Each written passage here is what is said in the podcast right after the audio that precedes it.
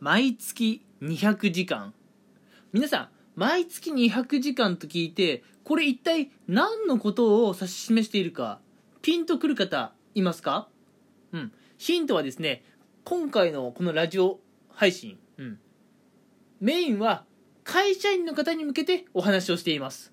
もちろんね、えー、リスナーさんの中に学生さんがいれば学生さんにとってもね、まあ、多少ね、有益な話かなと思うので聞いてもらえればと思うんですが、うん。毎月200時間。これ会社員の方に向けて言っています。うん。この200時間が意味することは何かっていうとですね、まあ、あの、会社員の皆さんは会社で働いている方たちだと思うんですが、うん。会社で働いている時間がだいたい毎月200時間っていう話なんですね。うん。ではどうやってこの200時間っていう数字が出てきたかっていうのをねざっくりご説明しようかなと思うんですが、うん、まず会社員の皆さんが、えー、まあ大体1日に働く決まった時間、うん。まあ、これ休憩時間を除いて大体8時間くらいですね、うん。えー、大体、まあ、朝の9時から仕事開始したとして、えーまあ、そこからね休憩1時間挟んで夜の6時くらい、うん、に、まあ、お仕事が終わるとすると大体8時間勤務になります。うん。ただ会社員の皆さんの苦労はね私もよく分かっています。私自身会社員ですからね。うん。残業っていうものがありますね。残業。うん。なかなか定時で帰る方が残念なことに日本人は少ない、うん、日本人は大体残業してしまうので、えー、まあその残業時間をねプラスするんですが、うん、日本人のね、まあ、残業大体まあまあいろんな職種あると思うんですが平均とって大体1.5ぐらいとしましょう。とすると会社員は1日9.5時間働いているわけですね。うん。1日9.5時間働いていると。でその9.5時間働く生活がまあ1週間は5日ですからね。うん。まあ5倍すると47.5時間。うん。でそれをねまあえー、まあ4週間あると考えて190時間とうん。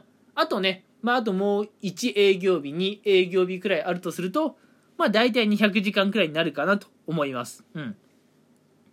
まあ、こうやってね、200時間っていう数字が出てきたわけですが、えー、200時間って聞いて、え、そんなに長いのって思ってもらった方いますでしょうか？うん。200時間って聞いてね、俺毎月そんなに会社にいるんだと思ってくれた方は私と同じような、え、感情を抱いてくれました。ありがとうございます。200時間って結構長いですよね。うん。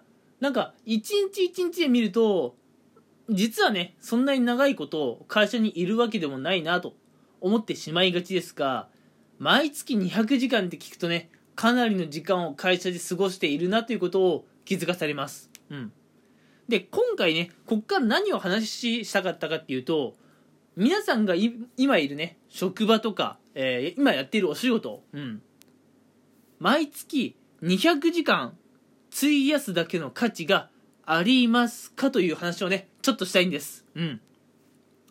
まあ皆さんがね会社員として働く理由としてはもちろんね生活のためまあいわゆる収入のためだとは思います。うん。まあ私もね、えー、生活のためにお仕事しています。うん。さすがにね、ちょっと、私もね、あのー、大金持ちっていうわけではないので、働かないとね、1ヶ月後、2ヶ月後のね、生活が怪しくなってしまいます。うん。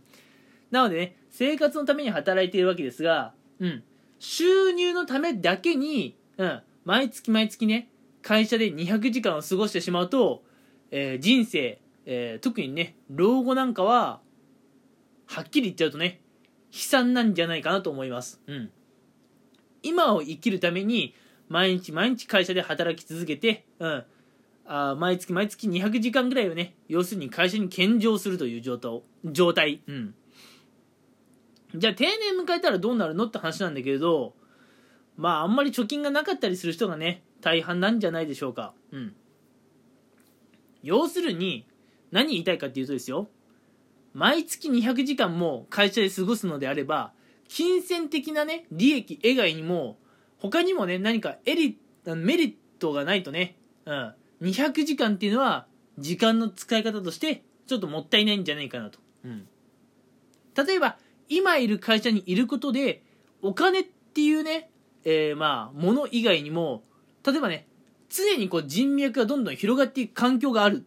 うん。それだったらね、まあ、200時間、もしかしたら費やす価値があるのかもしれません。収入以外にも、例えばね、あの、まあ、プログラミングがね、身につく職場だ。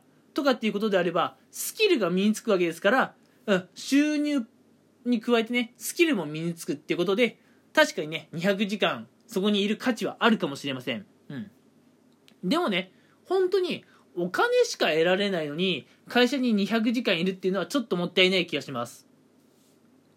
なのでね、まあ私も含めて、世のね、会社員の方に言いたいのは、今いる職場に、金銭的なね、あのなんだろう、得られるもの、うん、得られるものとして、金銭的なもの以外にも、何か大事なものは得られていますかっていうのをね、ちょっと、えー、まあ、お話ししたいなと思いました。まあ、正直言ってね、お金しか得られない職場ということであれば、私はぶっちゃけ環境をね、変えてしまった方がいいかなと思います。うん。だってお金しか得られないっていうことは、その人自身は全然成長していないわけで、うん。やっぱね、成長を止めてしまうと、人っていうのはね、えー、まあ1年後、2年後、5年後、10年後はね、本当に悲惨だと思います。うん。どうせ、毎月ね、200時間もそこにいるんだから、お金以外のものもね、しっかり得られる、そういった環境にね、身を置く、そういった生活の方がね、えー、皆さんの人生が幸せになるんじゃないかなと思います。うん。まあまあ、私がね、今回お話ししたかったのは本当にそれだけなんですよ。